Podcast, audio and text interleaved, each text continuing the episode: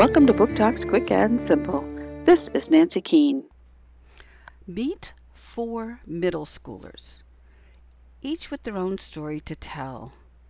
Virgil Salinas is shy and is being bullied because of his learning disabilities. Chet Bullens takes delight in bullying Virgil and goes out of his way to terrorize him. Valencia Somerset is deaf and goes to the resource room with Virgil. Since her best friend dumped her for kids who could hear, Valencia is alone and finds it hard to find new friends. And Kaori Tanaka, who fancies himself a psychic telling fortunes for other kids.